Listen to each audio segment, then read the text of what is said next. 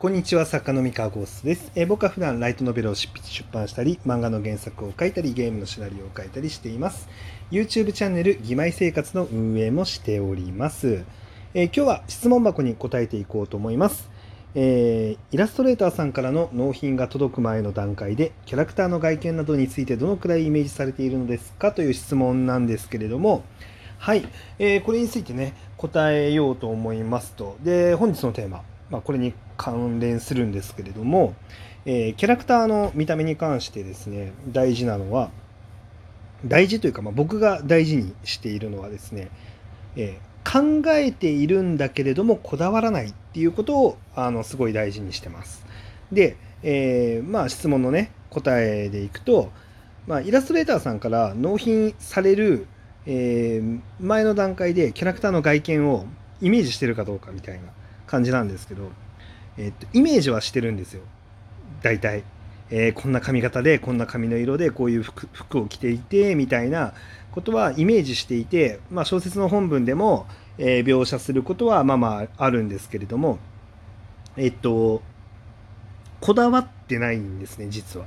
えっと、よっぽど作品の根幹に関わるような、えっと、デザインに関してはすごいこだわってますよもちろん。だけどそれ以外の部分ですね。あの例えばそのキャラクターの服装がまよっぽどその性格が性格と相反するような服装をしてるとかじゃない限りは、えー、細かい部分そんなにこだわらないですね。うん、でだけど一応考えてはいますもともと、まあ、こんな感じの服着て着てるだろうなっていうのは考えてるんですけど。でなんでかって話なんですがえー、っとキャラクターの細かい外見に関しては僕はイラストレーターさんの領分だと思ってます。えー、っとあのイラストレーターさんだったりキャラクターデザインをされてる方の、まあ、お仕事の領分かなって思ってまして、えー、その楽しみとかクリエイティブの余地っていうのを、まあ、奪ってしまうのは僕は良くないかなって思ってまして、まあ、もちろん原作は自分なんですけどえー、っとなんだろうな。うんよっぽどキャラクターのコンセプトがずれてるとか、えー、そういうことがなければ例えばね、えー、っとこのキャラクターはもう見た目が暗い感じでもう本当に引っ込み思案でこういう子なんですって言ってるのにすごいもうバリッバリ陽キャのあのテンション高めのあの子子みたいな感じであの納品されてきたらそれはさすがにちょっと厳しいかなってなっちゃいますけど、え、そうじゃなくてあのちゃんとそのこういうイメージの子ですっていうところを守った上で守った上で例えばプラスアルファの提案とかがあったりとかする場合もあるんですよ。例えばね、えー、っとこの子はすごい引っ込み思案で陰キャなんだけれどもあえてすごいおしゃれなあのアクセサリーみたいなのをつけてきてると。でそれは何でなのかって言った時に、えっと、その子が、えっとまあ、実はそのネクラであるがゆえにその私服の時はもしかしたらちょっと意外と気合を入れるんじゃないかみたいなそのなんかあのなんだろうなこう自分に自信がないから意外に気合入れてるんじゃないかって思ってまああのちょっと付け加えてきたりとかまあ、あとは逆に、えー、っとまあ、そういうその設定とか性格のところを掘り下げる内容ではないんだけれどもあの単純にあのこういうあの色味のアクセサリーとかつけてると目立つんじゃないか可愛いんじゃないかっていう提案を、まあ、込めてくれたりとかまあなんかそうやってプラスの提案を、まあ、イラストレーターさんがしてくれることっていうのはあるんですね。で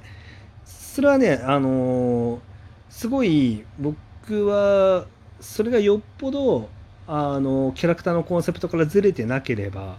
でそれがすごい魅力的だなって思ったらそのままこだわらずにあの自分がもともと思い描いてたキャラクター像に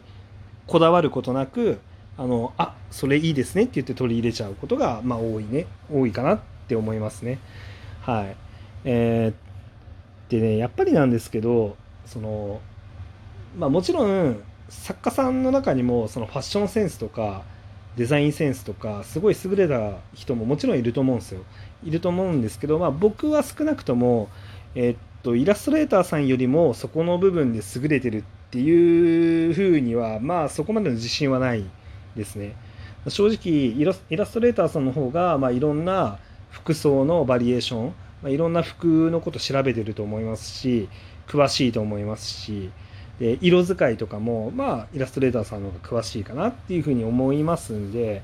あの基本的には僕はイラストレーターさんの提案を重視するようにはしてます。はい、あのなので、まあ、もちろん想像はするんですよどんなキャラクターかなって想像はするんですけど、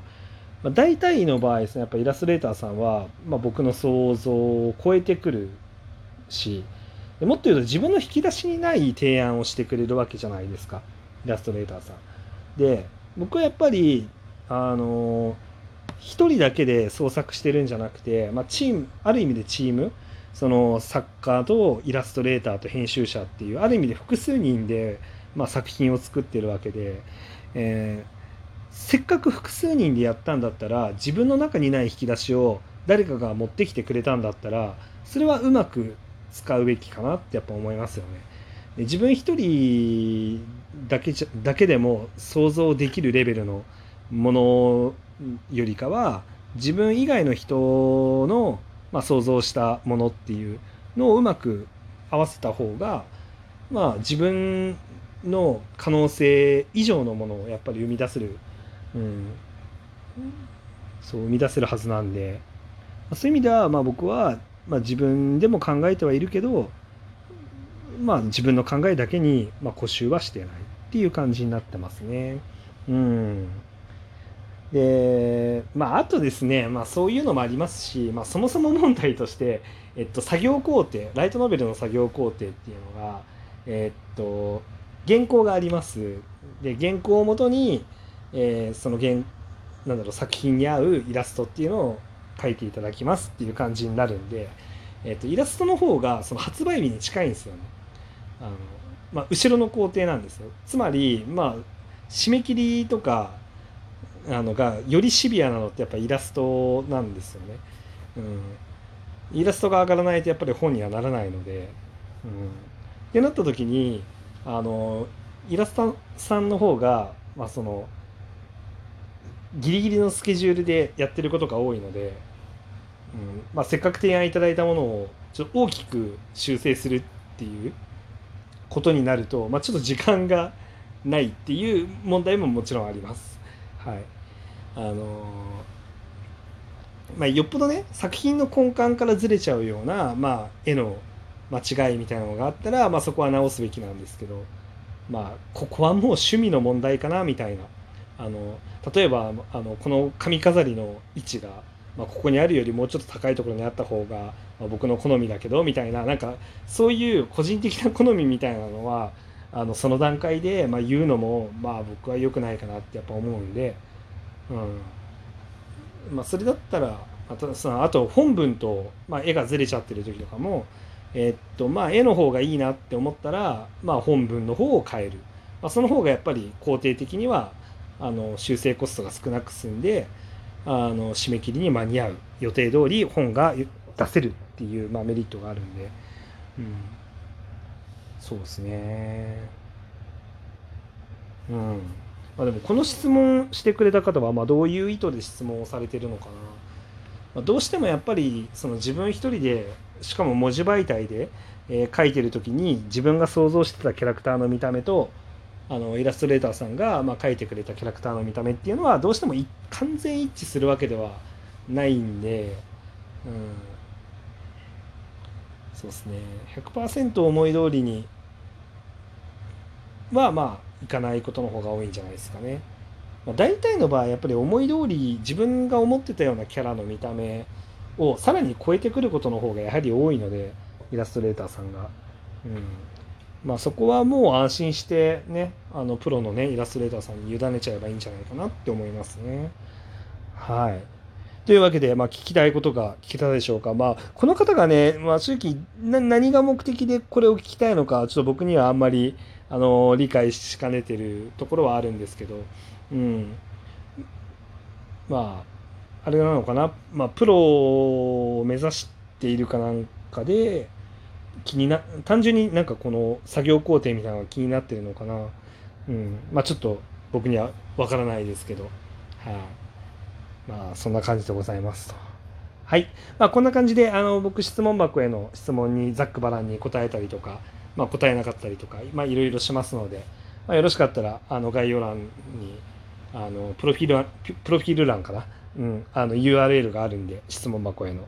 まあそこからね、どしどし質問を投げてくれると嬉しいです。はい。えー、以上でございます。それでは、えー本日のお話は以上です。えー皆さんおやすみなさい。バイバイ。